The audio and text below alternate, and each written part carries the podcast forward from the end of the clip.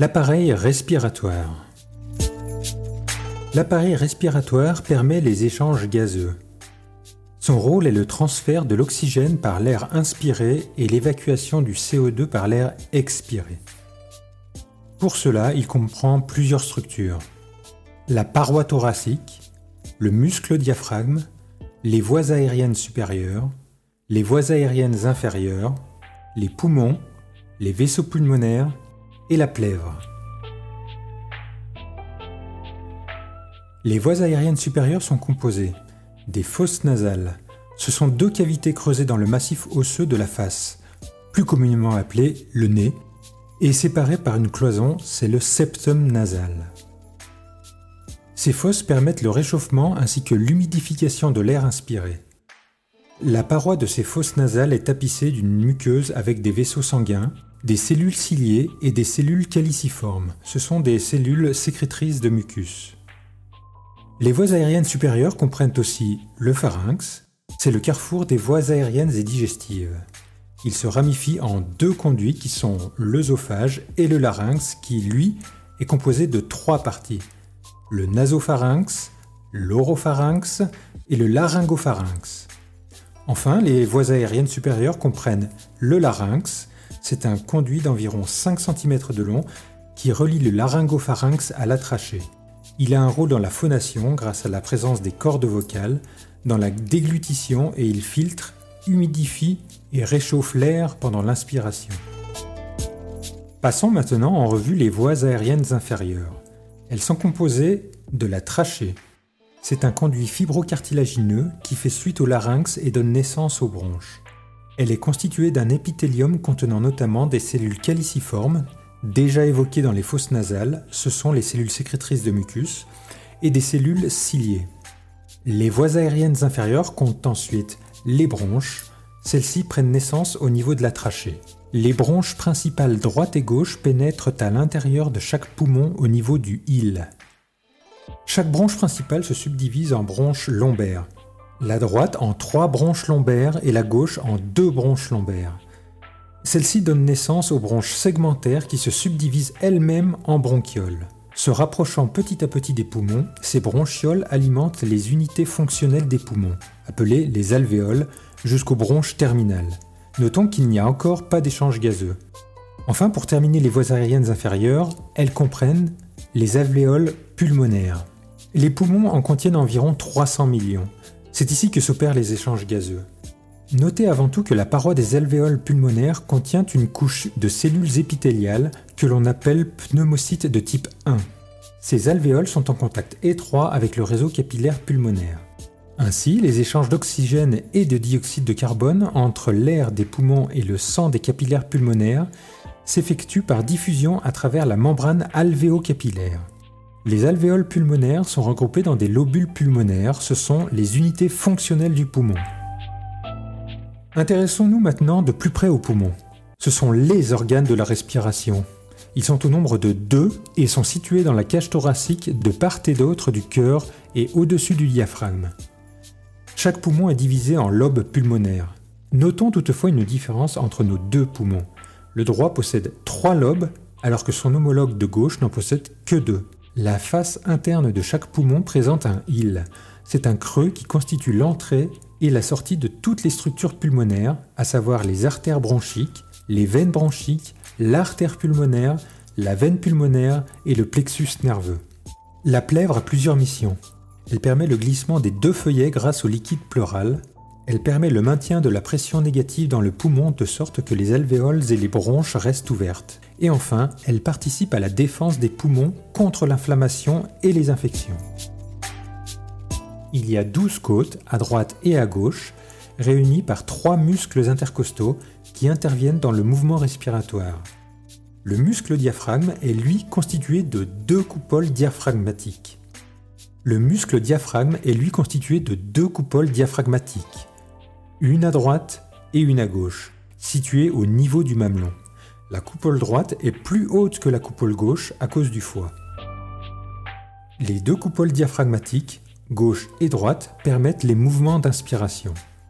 Intéressons-nous maintenant à la mécanique respiratoire. La respiration est un phénomène mécanique alternant deux phases, la phase d'inspiration et la phase d'expiration. On appelle cycle respiratoire l'ensemble de l'inspiration et de l'expiration. L'inspiration se compose de quatre stades. D'abord, la contraction des muscles inspiratoires. Ensuite, l'augmentation du volume de la cage thoracique. Puis, la diminution de la pression intra-alvéolaire. Et enfin, l'expansion pulmonaire. Notez que le premier stade, à savoir la contraction des muscles inspiratoires, elle implique le diaphragme, les muscles intercostaux et les muscles élévateurs des côtes. Après l'inspiration arrive l'expiration, qui elle comprend trois stades. La relaxation des muscles inspiratoires, la diminution du volume de la cage thoracique, puis l'augmentation de la pression intra-alvéolaire. Il est intéressant de noter que l'inspiration est un phénomène actif, alors que l'expiration est, elle, un phénomène passif.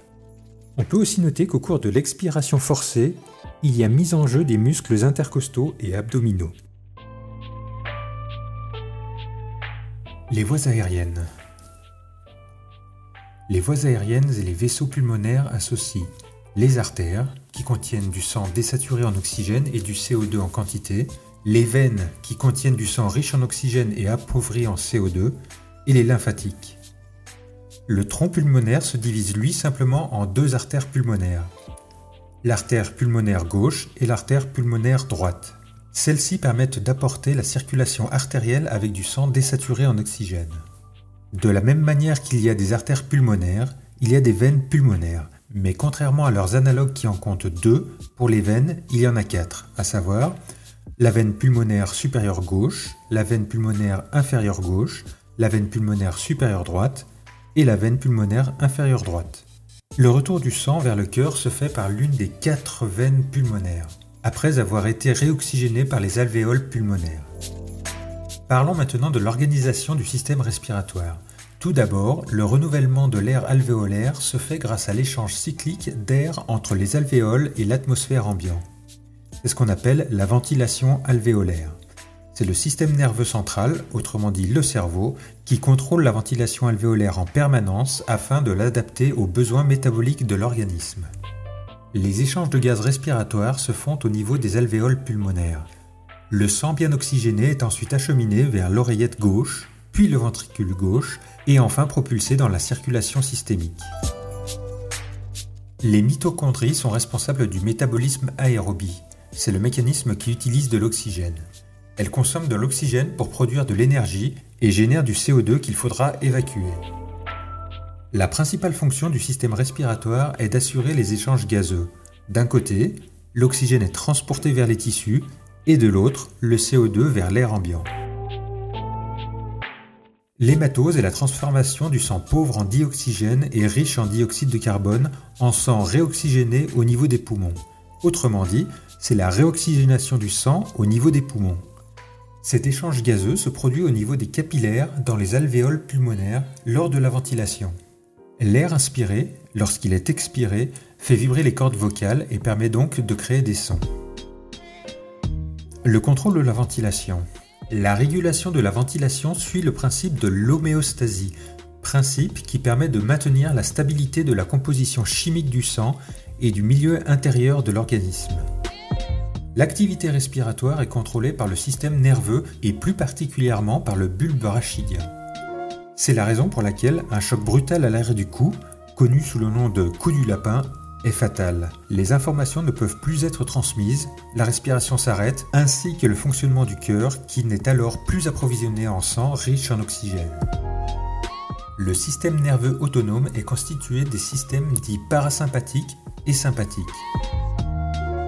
Si l'on comparait ce système au fonctionnement d'un véhicule, le système parasympathique serait assimilé au frein et le système sympathique à l'accélérateur. À chaque inspiration, le système sympathique est sollicité et la fréquence cardiaque augmente. À chaque expiration, c'est le parasympathique qui est activé et la fréquence cardiaque diminue. Le surfactant est un liquide tapissant la face interne des alvéoles pulmonaires et qui, par ses propriétés tensioactives, modifie l'élasticité et la rétractation des poumons. Les échanges gazeux. L'échange gazeux se produit entre les millions d'alvéoles pulmonaires et les capillaires qui les enveloppent. L'oxygène inhalé passe des alvéoles jusqu'au sang des capillaires et le dioxyde de carbone passe du sang des capillaires jusqu'à l'air dans les alvéoles. Voici quelques chiffres liés aux échanges gazeux. Concernant l'oxygène, 98,5% sont transportés dans le sang sous forme liée à l'hémoglobine, et donc seulement 1,5% est lié sous forme dissoute.